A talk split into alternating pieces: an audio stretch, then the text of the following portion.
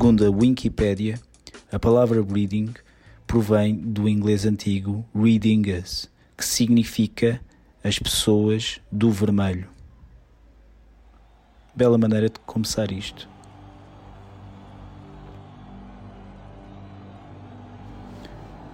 João foi o nome dado por Garrincha a todos os defesas que o tentaram parar em campo e acabaram sendo driblados. Por vezes sinto que no Benfica, nós enquanto adeptos, desconhecemos o adversário que vamos defrontar. Olá, o meu nome é Aires Gouveia e nos próximos minutos vamos conhecer a equipa do João.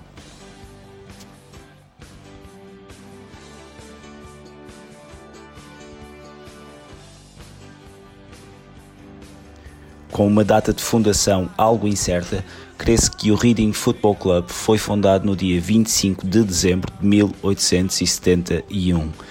Trata-se, portanto, de um dos mais antigos clubes ingleses. A sua fundação foi uh, liderada por um, por um jovem comerciante de nome Joseph Edward Sydenham e rapidamente a equipa passou a ser vista como uma das mais fortes equipas na zona de Londres.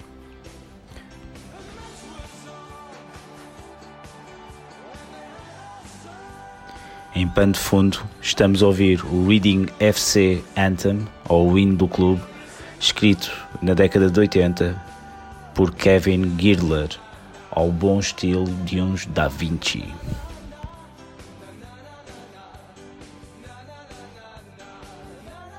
Após um início promissor, a segunda década de vida quase que leva à extinção do clube o aparecimento de rivais e a, e a, possível junção destes numa espécie de Reading United, assim como a ausência de um campo. Os, os, campos usados eram campos de cricket que ficavam normalmente inundados pelas cheias no Tamisa, assim como também o aparecimento de, da Football Liga Norte, muito mais profissionalizada e mais organizada, que roubava os melhores jogadores, fazem o clube entrar numa fase em que teve imensas dificuldades. Através de algumas fusões e incorporações de alguns outros clubes, nomeadamente o Reading Hornets em 1877 e o Early FC em 1889, o clube consegue sobreviver e passar esta fase.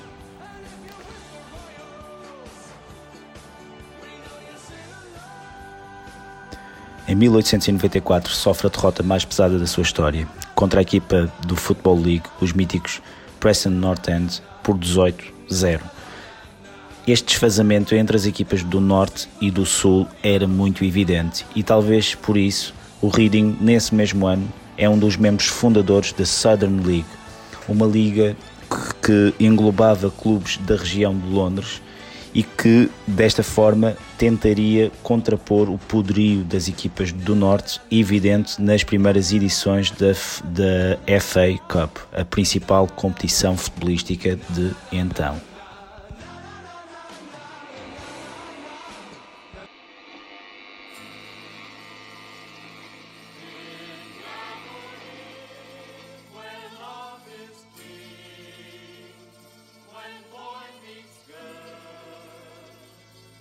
Pausa em Kevin Girdler e paragem rápida em Dean Martin, apenas para constatarmos um facto muito interessante na vida do, e na história do Reading Football Club. Em 1913, como era comum a muitas equipas inglesas, fizeram uma tour por Itália, disputando vários encontros e tendo inclusive vencido o AC Milan por 5-0, algo que levou o Corriere della Sera a proclamar que esta teria sido ou era a melhor equipa estrangeira que tinha passado por Itália.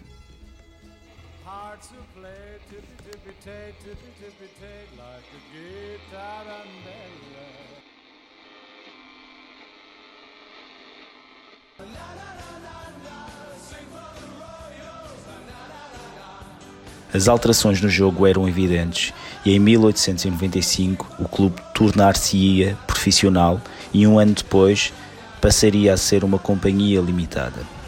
Estaria 22 épocas na Southern League, 21 na divisão de topo e uma na segunda divisão, até 1920, ano em que eh, candidatou-se com sucesso à Football League.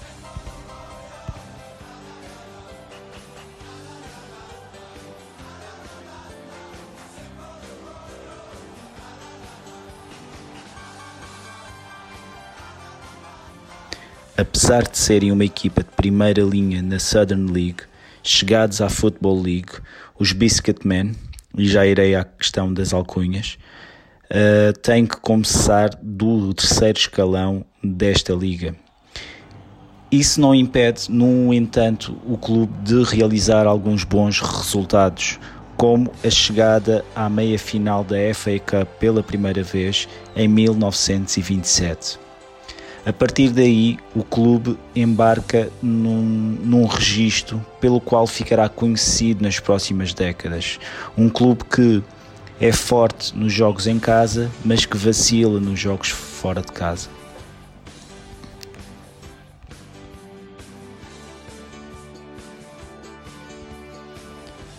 afetado, como todos os clubes ingleses, pelo advento da Segunda Guerra Mundial. Aliás, na Primeira Guerra Mundial, desportistas seus pereceram em linha de combate.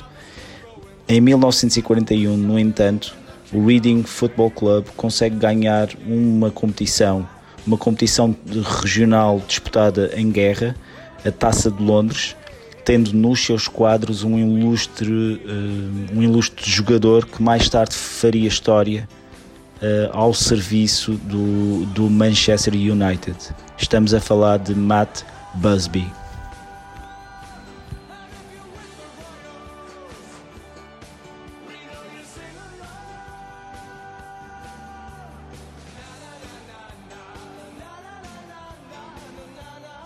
Apesar da conquista da London World Cup e de ter tido nos seus quadros uh, treinadores de elevado perfil como como Ted Drake, Drake, que mais tarde iria ganhar o primeiro campeonato para o Chelsea Football Club. Uh, o Reading, o que é certo é que a forma do Reading estagna e o clube começa a entrar em lente declínio, isto apesar de algumas medidas de, de impulsão que foram dadas, nomeadamente na década de 60. Em meados de 70, o clube uh, está a entrar uh, num, num grande colapso e entra pela primeira vez, ou baixa pela primeira vez, à quarta divisão inglesa. É nesta altura que ocorre uma, uma tentativa de, de fusão com o Oxford uh, United, algo que iremos falar um pouco mais à frente.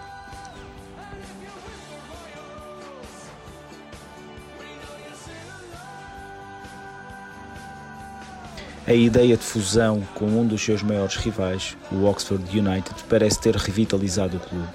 Sob as rédeas de, de alguns diretores que não concordaram com essa fusão e que assumiram o clube, nomeadamente Roger Smith, o clube gozou durante a década de 80 de, uma, de bons resultados em campo, algo que ajudou a consolidar a atual identidade do mesmo. No, no entanto, uma crise na década de 90 ou no início da década de 90 iria precipitar a uma nova mudança em termos de propriedade e entraria em cena o homem que com, mudou completamente a vida e a face do Reading Football Club.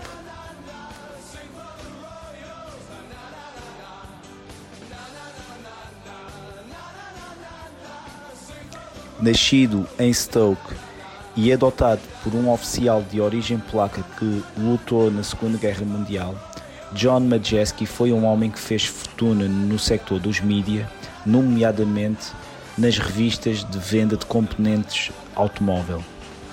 Majeski, em, em 1990, uh, eh, e sendo um profundo apaixonado pela cidade de Reading, compra o clube e compra ações mesmo a sócios minoritários com essa posição maioritária, ele mudará a face do Reading Football Club, instituindo desde, de, desde o início um plano para a alteração do estádio, saindo do, do tão depauperado Elm Park, e após e alterando igualmente o escudo e o símbolo do clube, e e será, e será a pessoa que irá colocar o Reading pela primeira vez na Premier League.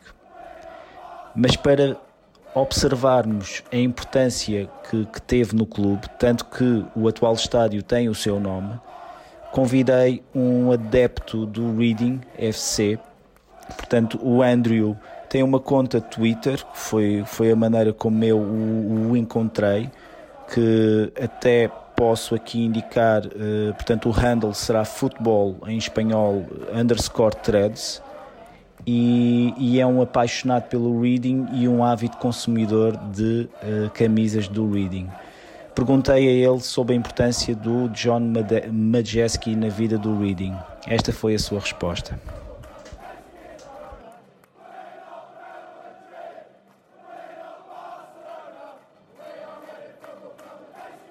Majewski took us from kind of obscurity, bouncing around the second and third tier.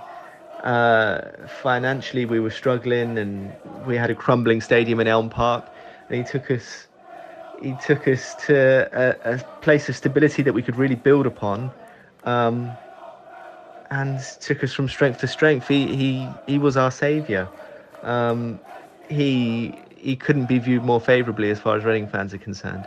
He was first and foremost a fan of the club, a local man, not necessarily a, a, an intrinsic football man to start with, but he had a massive passion for Reading as a town, and the passion then kind of extended to football, and he, he took us he took us places we could have only dreamed of before. Um, before him, a short while before he took over as chairman, there was talk that Robert Maxwell uh, he was going to merge us with Oxford United to create this Thames Valley Royals team, which um, would have been a nightmare for us. Our, our, club would no longer have existed, and we would have merged with our main rivals. That was in the early 80s, and there was massive fan protests. So we kind of drifted and got saved by a former player, I believe, um, and then just bounced around the league for the next 10, 15 years or so until Majewski took over. Then Majewski came in, gave us a really stable um, platform in terms of the stadium, in terms of the training ground, in terms of giving managers money and space and the um, ability to perform. And he really put faith in a lot of managers um, who did well for us, but didn't necessarily, in terms of Pardew's instance, uh, repay us with the same amount of loyalty. But Majewski is is couldn't be seen more favourably than he is. Um, in terms of our ownership over the last ten years or so, a very mixed bag. Um, Majewski sold the club to a Russian chap called Anton Zingarovich, who uh, he nearly ruined the club financially. Um, nearly, nearly didn't exist after his uh, ownership. He kind of went missing in action. Um, I, I don't know what became of him. I, I think there was an international arrest warrant out for him at some point, which was a bit scary for us as a club. And he he nearly drove us to financial ruin. He he was an awful, awful chairman, owner.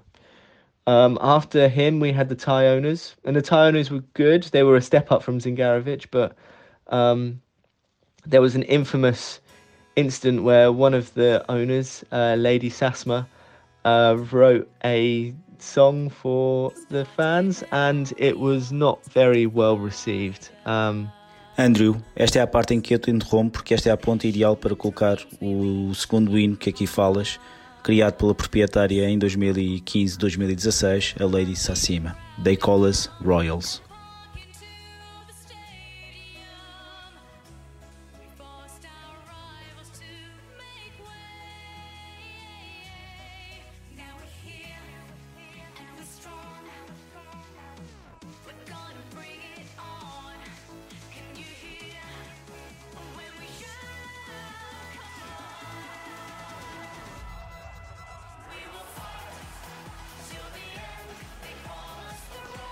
It was quite embarrassing. Uh, a lot of the clubs took a lot of the clubs in the championship took the mick out of us when we would play the song at the start of each game, and it was hated by the fans.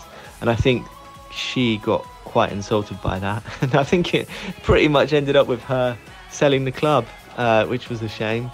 Uh, she was a very old lady. I think she's still around, but I think she was in her late 80s, and I think she found it quite insulting that the fans panned her song that she put her whole heart and soul into. So that was a shame.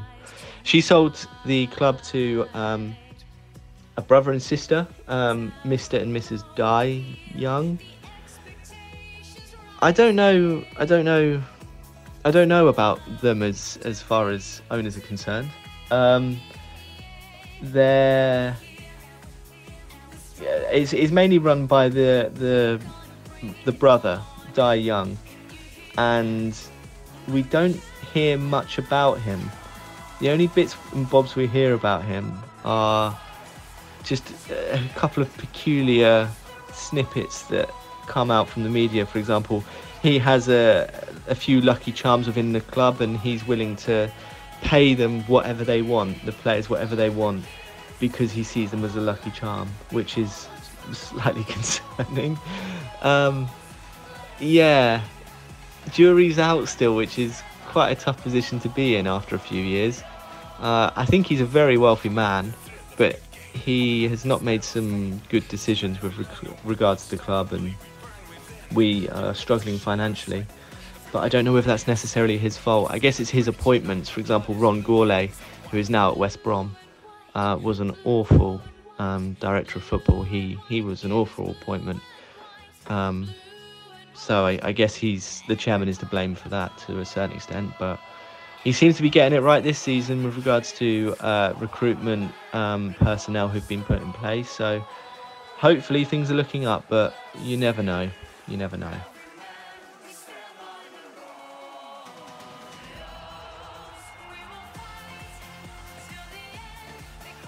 Conforme se pôde constatar, todo o afeto que os adeptos Royals têm por John Majeski apenas encontra paralelo na repulsa que têm por este tema composto por Lady Sassima, pessoa que tem formação académica na área da música, embora não pareça.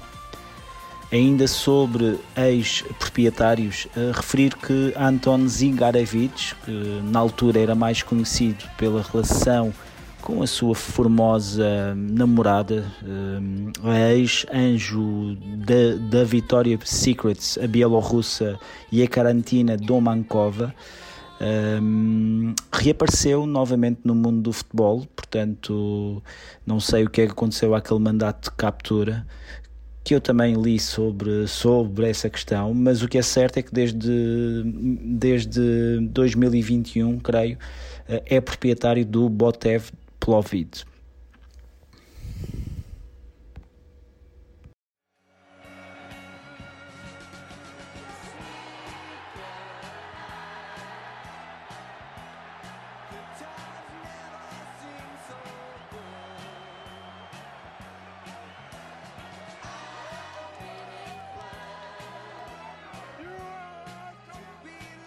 Regressemos a John Majeski e ao Reading.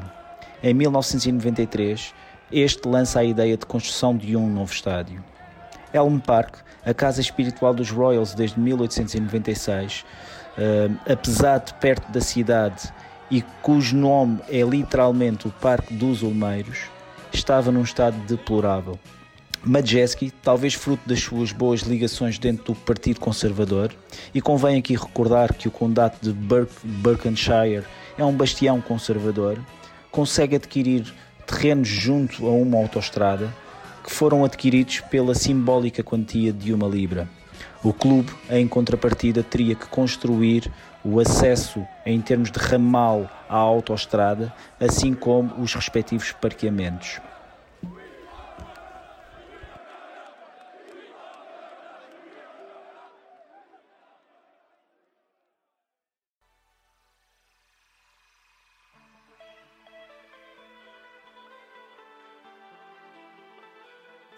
Em 1998 e no final de uma época em que desceram à terceira divisão, o clube inaugura finalmente o seu novo estádio de 25 mil lugares.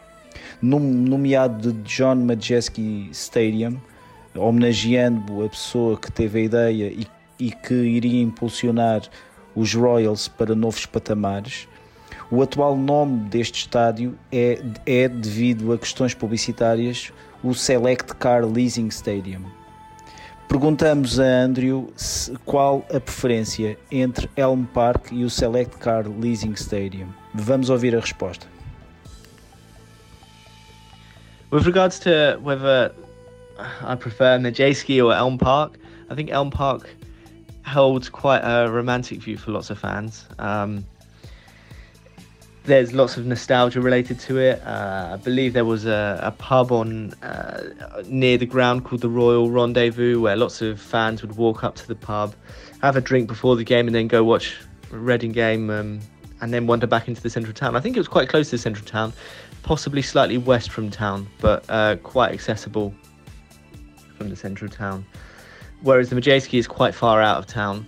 Um, you're required to get a bus or it's a very long walk from town so slightly slightly more out of the way. And there isn't really any good pubs or anything near the stadium unfortunately the, the Majewski the club have tried to put like a kind of semi semi temporary kind of drinking places outside the stadium but it's it's not got the same feel as a pub or anything like that. So I know that Elm Park has got a lot of nostalgia attached to it that lots of fans kind of cling to but it's in terms of which stadium is better. I think undoubtedly the Majewski is probably a better stadium because Elm Park was most definitely falling apart by the time that it got closed down. So it was it was definitely the right move for the club moving forward. But there's lots of romantic kind of nostalgia related to Elm Park that the Majewski doesn't possibly have.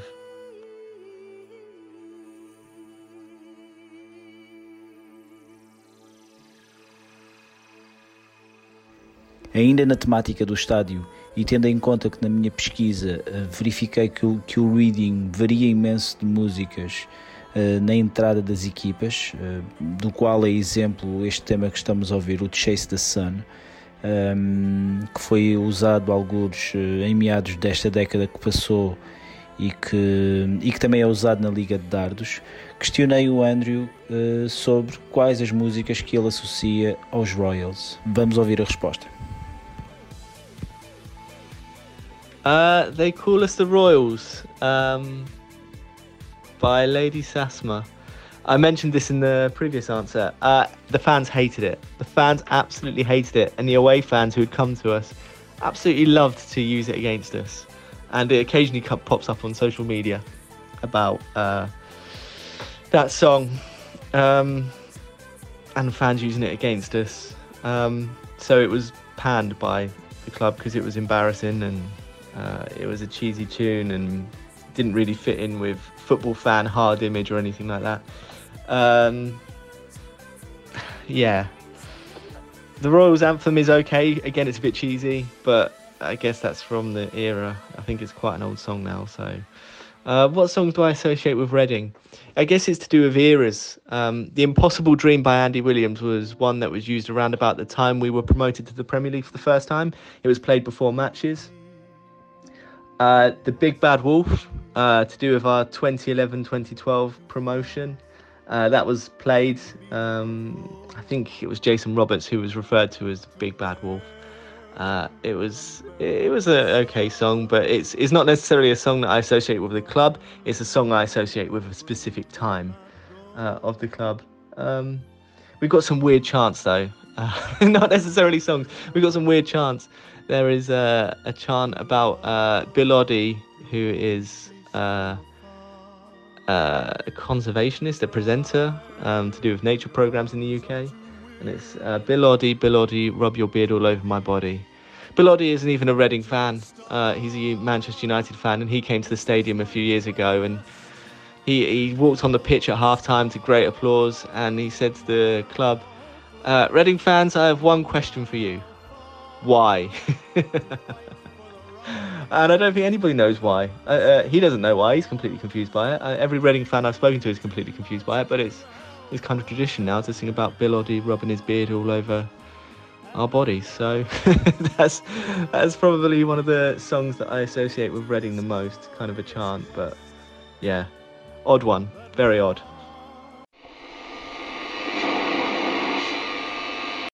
Pausa no Impossible Dream para ouvirmos o cântico sobre Bill O'D.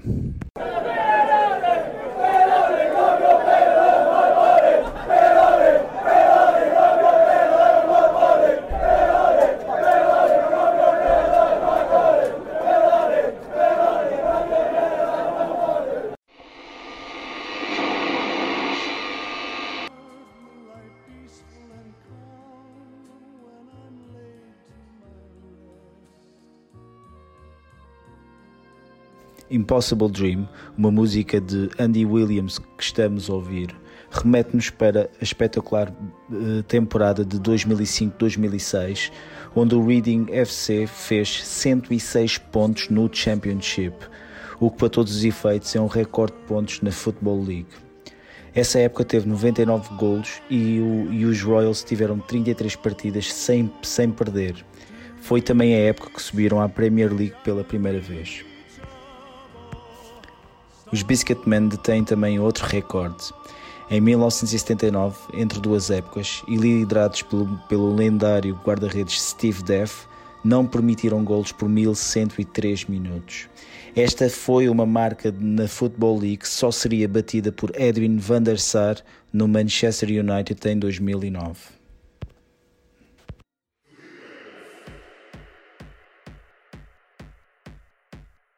Não sendo propriamente um clube de primeira linha no futebol inglês, eh, aliás, o facto de apenas ter atingido a Premier League ou o escalão superior inglês meramente no século XXI demonstra isso mesmo.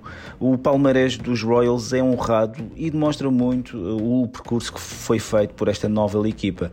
Eh, para já, o clube terá duas Championships, ou seja, no segundo escalão, no seu, no, no seu palmarés, nomeadamente em 2005-2006, a equipa que, que fez 106 pontos, e uh, anos mais tarde, em 2011-2012, sendo que a música talismã para este último título é esta que estamos a ouvir, uma música dos Duke Sauce, Big Bad Wolf. No terceiro escalão, ou seja, na League One, um, teremos um título em 25-26, uh, teremos igualmente um título em 85-86 e teremos finalmente em 93-94.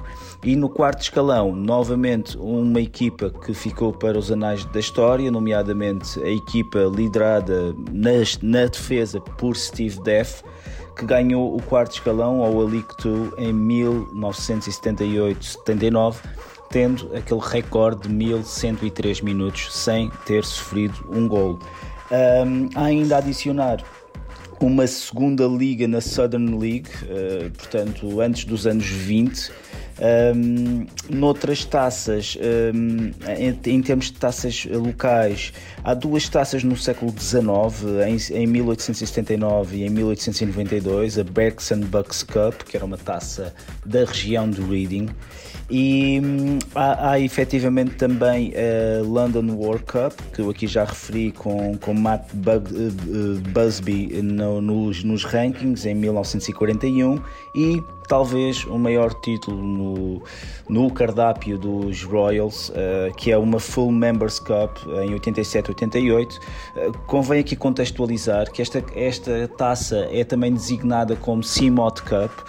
E, e, foi uma taça criada na ressaca do desastre Diesel, em que as equipas inglesas foram banidas da, da Europa e, uh, e, a Football Association criou este tipo de competições uh, para preencher calendário. Uh, esta Full Members Cup ou a CMOD Cup comprimia clubes da primeira e da segunda divisão. apenas existiu entre, creio que entre 1986 e 1992 mas o Reading acabou por ser uma das duas equipas uh, que, que venceu da, da segunda liga que conseguiu vencer esta competição, tendo vencido na altura o Luton na primeira, que estava na primeira divisão e, e, talvez seja o maior título que o clube tem no seu, no, nos, nas suas vitrines. Resta apenas, apenas um, indicar que, fruto da visão também de John Majeski, uh, e na aposta num centro de, de formação. Uh, em 2013-2014, o, o, Reading ganhou uma Youth Premier League Cup, uh, que é uma competição para escalões jovens, o que atesta bem a qualidade do seu centro de formação.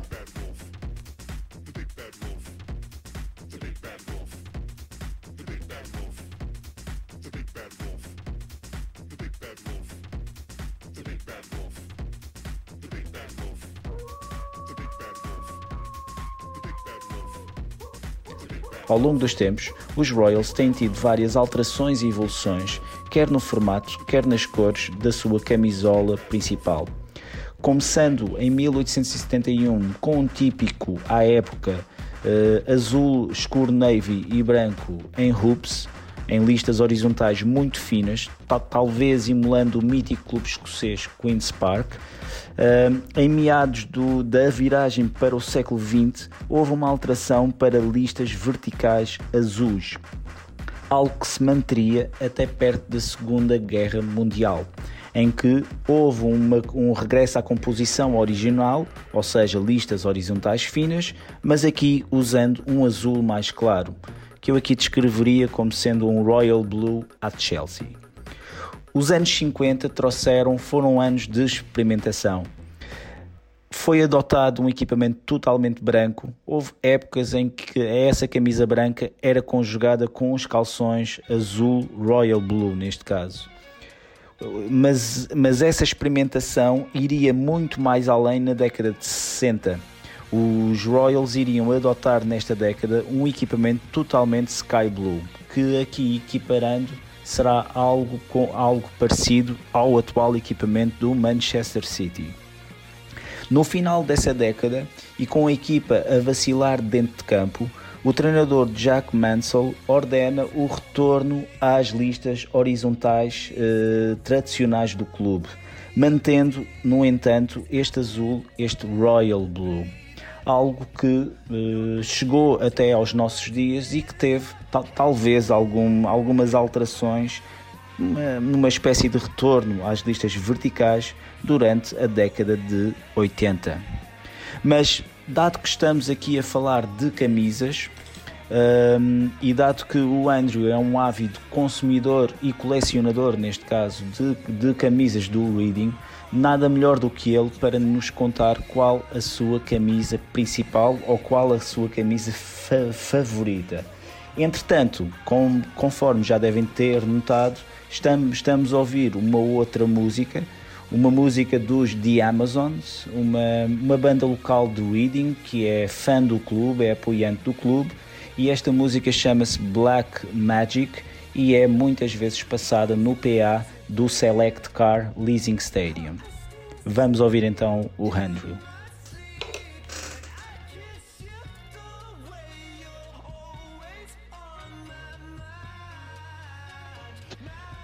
What is my favorite Reading shirt? Uh, I really, really, really like the centenary shirt we had last year. Centenary home shirt. It had a gold badge, which was really nice. Gold lettering, which was really nice. Uh, it had a sponsor that didn't ruin the shirt, because sponsors can sometimes do that, can sometimes ruin the shirt. I really liked last season's home shirt, and the away shirt was a nod to uh, one of the most important shirts in our history when we won what's called the Simod Cup in 1988. Uh, it was a it was a throwback to that shirt, which was really nice as well.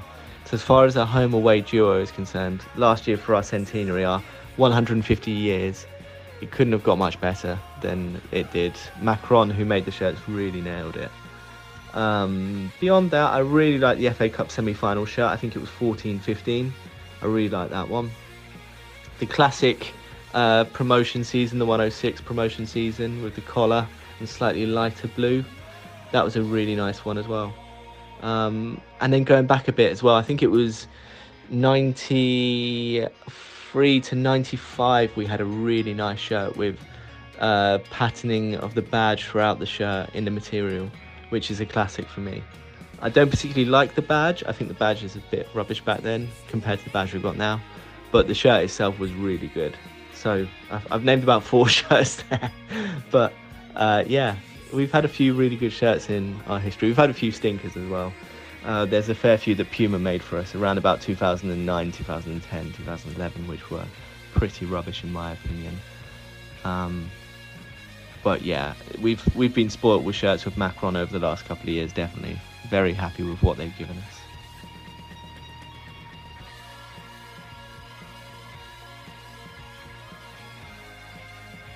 Ao contrário do que se possa pensar, o atual símbolo do Reading Football Club tem meramente 22 anos e foi parte do grande plano de reformulação que John Majeski impôs no clube. Antes, nomeadamente antes de 1950, e como era comum a vários clubes ingleses, era adotada a simbologia da cidade a que pertenciam, aparecendo a mesma nomeadamente nos programas de jogo.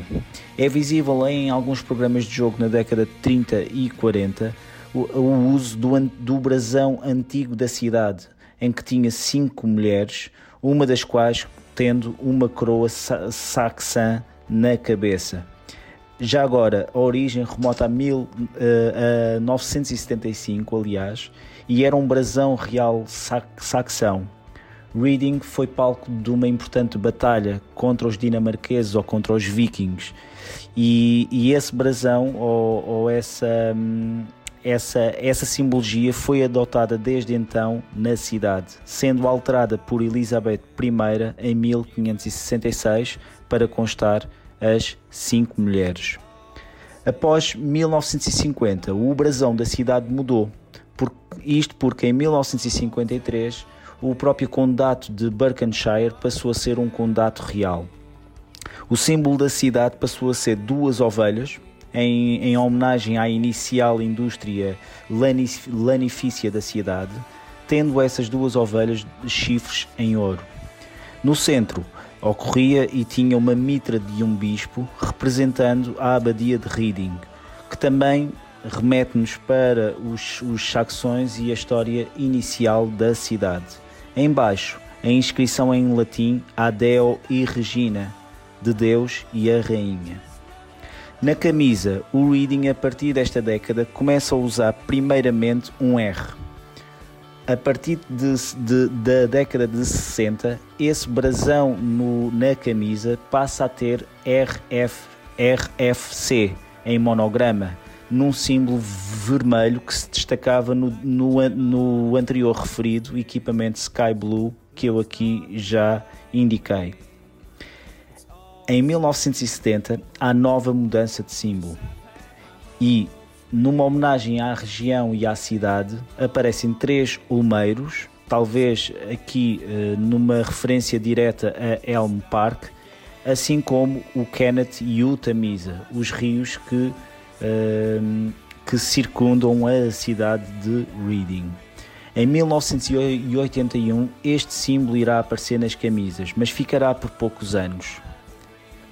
Na sequência da fusão falhada com o Oxford United e da rebelião de alguns diretores e da compra do clube por Roger Smith, o novo proprietário, em 87, anuncia e lança um novo símbolo, um, um simples escudo com, com cores listadas em vertical, contendo amarelo, o azul sky blue, o azul royal blue e o branco, e a palavra Reading FC no topo com a inscrição 1871. Majeski irá mudar este símbolo novamente em 1996. Esta, esta mudança inseria-se, conforme eu aqui já disse, no grande plano para alavancar o, o Reading e estava talvez incluída na tal mudança para o estádio que viria a ocorrer em 1998. O novo símbolo, ou o atual símbolo, é um símbolo que remete muito para o localismo e para, hum, e para uma ligação efetiva à cidade. Trata-se de um círculo dividido em quatro com as cores do clube, com listas horizontais e azuis e brancas de um lado e vermelho-rosa com a coroa representando o Condado Real de Berkshire.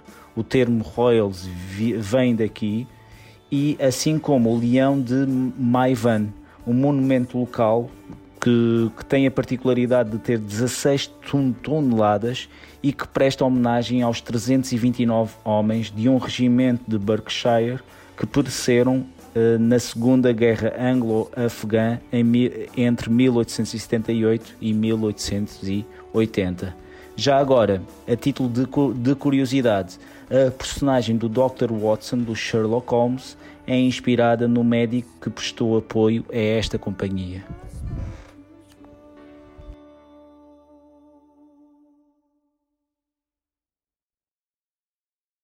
Conforme já devem ter reparado, existem dois termos que normalmente são empregos quando nos referimos ao Reading Football Club.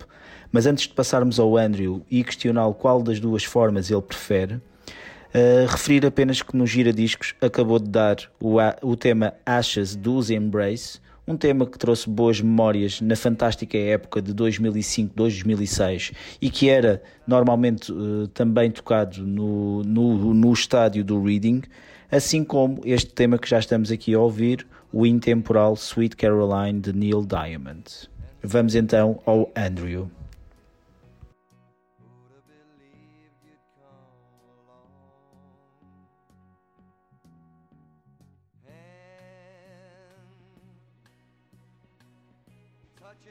In terms of which nickname I prefer out of the Biscuit Men and the Royals, uh, the Biscuit Men is historically our nickname, going back ages and ages, going back a couple, uh, like 100 years, 115 years or so. Um, the town is traditionally a uh, biscuit factory town. There was a Huntley and Palmer's biscuit factory in Reading and that's the reason why we became known as the Biscuit Men, is because Reading was synonymous with uh, a biscuit factory. Uh, that got closed down in the 1970s, I think it was. Um, and since then, we've been known as the Royals because we are within the Royal County of Berkshire. Um, so we were known as the Biscuit Men long before I was born. Um, the stadium, as it happens, is on a road called Biscuit Way which is kind of a nod to that former name, but it's um it's not something I can relate to because that was that was a nickname that kind of went long before uh, I was born. So to me, uh, Reading's nickname has always been the Royals.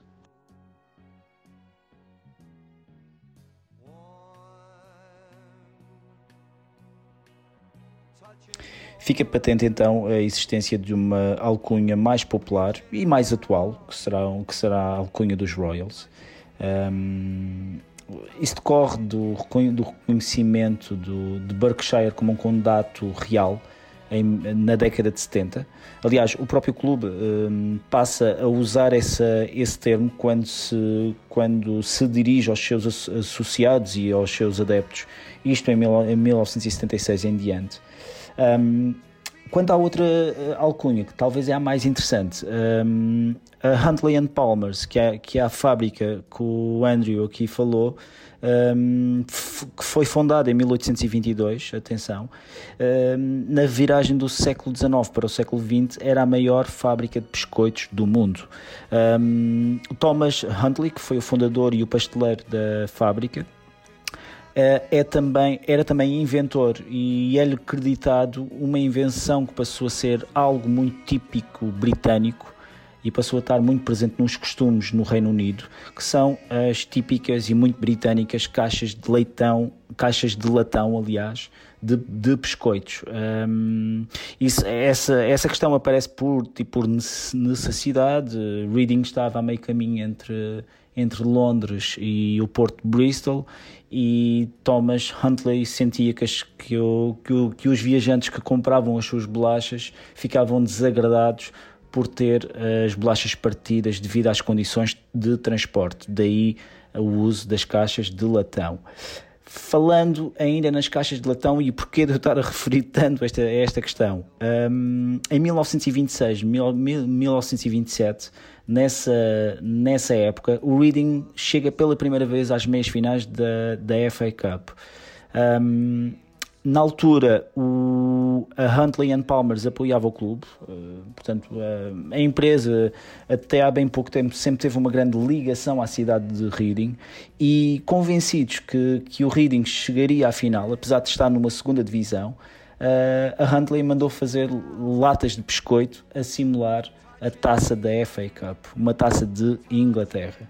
Uh, sendo que uh, após, após ter perdido na meia final com os eventuais vencedores nesse ano, o, Car o Cardiff City, uh, tiveram que devolver todo o material de volta para, um, para a Índia, neste caso.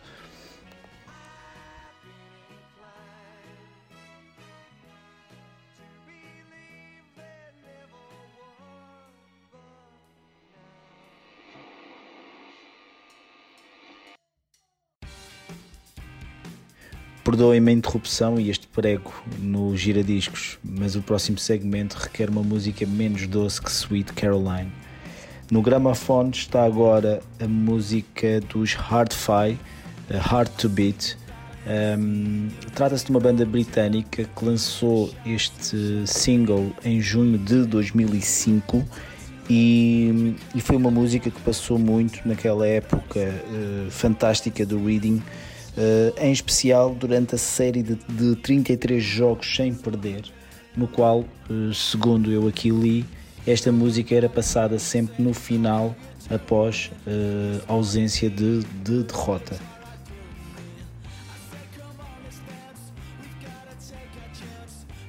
Devido à geografia, historicamente a grande rivalidade dos Royals foi com o Aldershot Football Club. Falo no pretérito porque este clube dissolveu-se em 1992 e já agora com a particularidade de ter sido o segundo na história que saiu da Football League devido a esta razão. No seu lugar, no seu lugar apareceu o Aldershot Town Football Club, mas como este começou de uma divisão muito abaixo do Reading, estes dois clubes nunca se encontraram pelo que esta rivalidade hoje em dia talvez já não faça tanto sentido.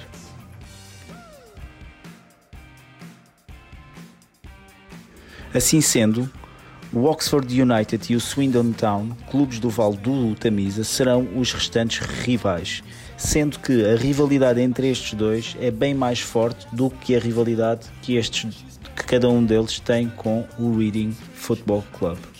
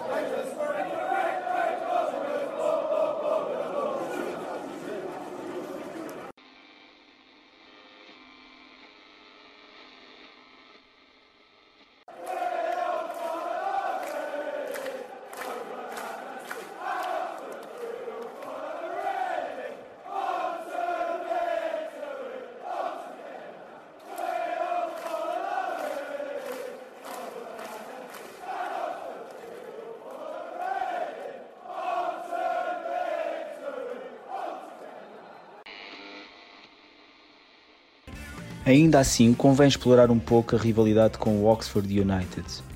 Conforme já foi aqui referido por mim e pelo Andrew, em 1983 houve efetivamente uma proposta de fusão entre os dois clubes, feita pelo então presidente do Oxford United, Robert Maxwell, que era ao mesmo tempo detentor de 19% de ações do Reading Football Club. A ideia seria fazer uma absorção do Reading pelo Oxford United numa equipa que teria o nome de Thames Valley Royals. Este, esta equipa jogaria num estádio numa localização entre Reading e Oxford e os dois clubes eh, que na visão do, de Maxwell não tinham muito eh, espaço de crescimento, ambos na altura estavam na terceira liga, na third division, teriam assim eh, uma, uma capacidade maior para se impor no panorama futebolístico inglês. Esta decisão foi uh, e essa tentativa de fusão foi obviamente contestada por ambas as massas adeptas. No entanto, parte da direção do Reading aceitou a proposta de Maxwell. Esta situação levou a uma, a uma, a uma confusão dentro do clube havendo vários dirigentes rebeldes, entre os quais um ex-jogador de nome Roger, Roger Smith, que tinha entretanto feito fortuna, sendo que Roger acaba por tomar controle do, do clube e acaba com esta ideia. Maxwell depois, e compondo um pouco a história, iria levar Oxford numa ascensão meteórica até à primeira divisão e obteria inclusive uma vitória na Taça da Liga em 1986. Tomou, tomou depois controle do Derby County, deixou o filho a controlar o Oxford United e tentou comprar o Watford, enquanto mantinha as 19, os 19% do Reading Football Club. Esta será a razão pela qual, no, nos finais dos anos 80, a Football League instituiu uma cláusula de 2% de propriedade para prevenir futuras concentrações. Robin Friday was a footballer like no other. A man whose talent for football was only eclipsed by his enthusiasm for hijinks away from the game. Or at least, he apparently was. All we have to rely on is a collection of stories. The last brilliant footballer who really only exists as an oral history. If they were true, he really was the greatest footballer you never saw. But who knows if they were? He was less a player, more a myth, a collection of tales told by people who want to believe them. Because Friday never played at a level higher than the old third division, and in the 1970s, before such games were routinely filmed, virtually no footage of him playing exists. And while he was supposedly brilliant on the pitch, the reason most don't know about him, and the reason he never played at a higher level, is how he behaved off it. If George Best was football's first pop star, Robin was the game's first rock star, said Paolo Hewitt, Friday's biographer. Drink, drugs, women, Friday certainly had the vices of a rock star.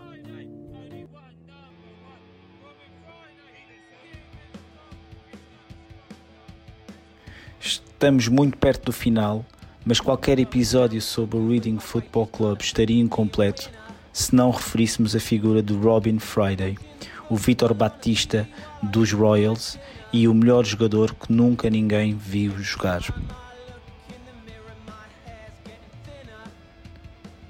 No gira-discos, o tema Robin Friday dos punkers de Reading, os Mirror Pictures.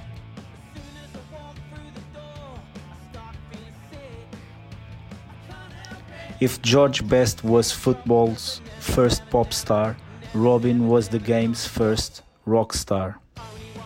Drogas, mulheres, roubos, prisão, agressões, álcool, muito álcool. LSD espalhado ou salpicado no, no poncho do seu casamento. As histórias são insanas e mirabolantes. O, o pequeno trecho que, que ouvimos antes desta minha intervenção pode ser encontrado num canal de YouTube, o Tifo Football, um canal especializado em uh, infografias e em ilustrações, onde, onde explica factos eh, que estão relacionados com o, com o Beautiful Game. Aconselho também em português a leitura de um, de um artigo no Bancada PT acerca deste jogador com o título Reading FC, o clube do melhor jogador que nunca vimos jogar. O que é facto é que Robin Friday esteve meramente quatro épocas no clube e, no entanto, é comumente considerado o cult, o cult hero figure do mesmo. Se, se desportivamente conseguiu ajudar o clube a subir à terceira divisão, seria pouco tempo depois vendido devido ao seu comportamento errático para o Cardiff City. Aí, como é óbvio, o seu comportamento fora de campo também o, prejudicou e não durou muito mais do que uma época e meia. Tempo, no entanto, para os galeses dos Super Furry Animals lançarem em dezembro de 96 um single cuja capa tem a figura de Robin Friday a celebrar um gol, fazendo o típico símbolo britânico em V de fuck off. O título desse single é, é muito ilustrativo e demonstra muito daquilo que foi a vida de Robin Friday. The Man Who Don't Give a Fuck. Iremos ouvir de seguida.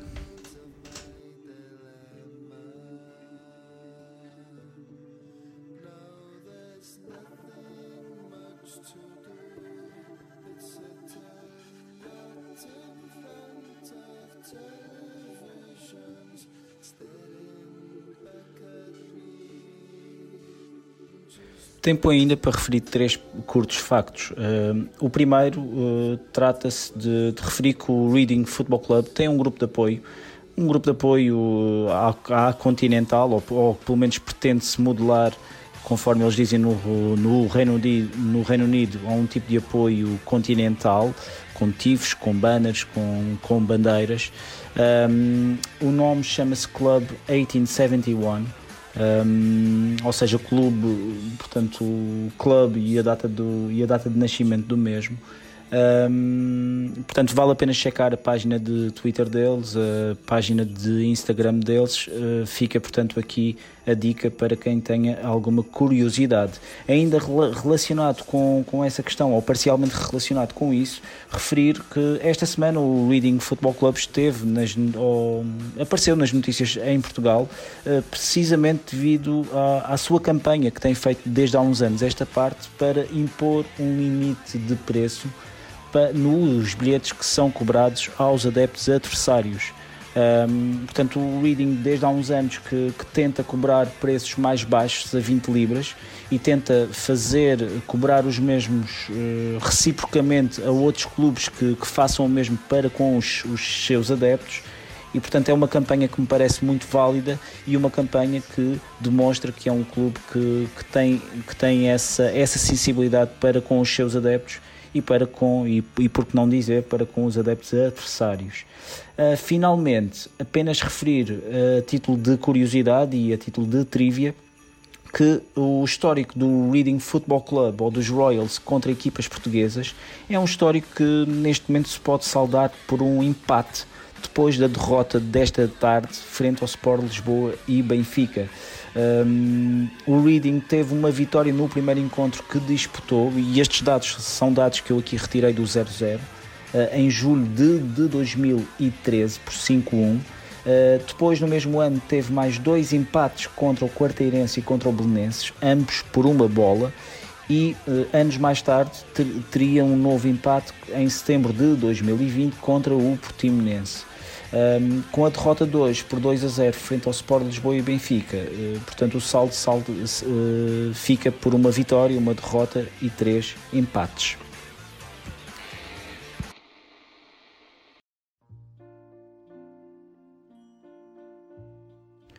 Recupero a versão de Impossible Dream da Quest de Andy Williams, que tão boas memórias trouxe ao Andrew e a todos os adeptos Royal na, na saudosa época de 2005-2006.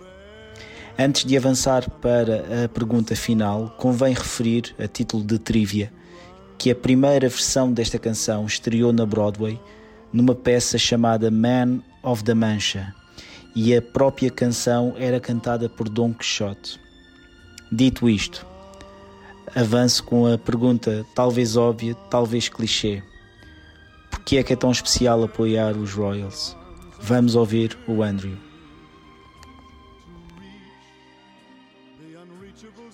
Why is Reading so special to me as a club?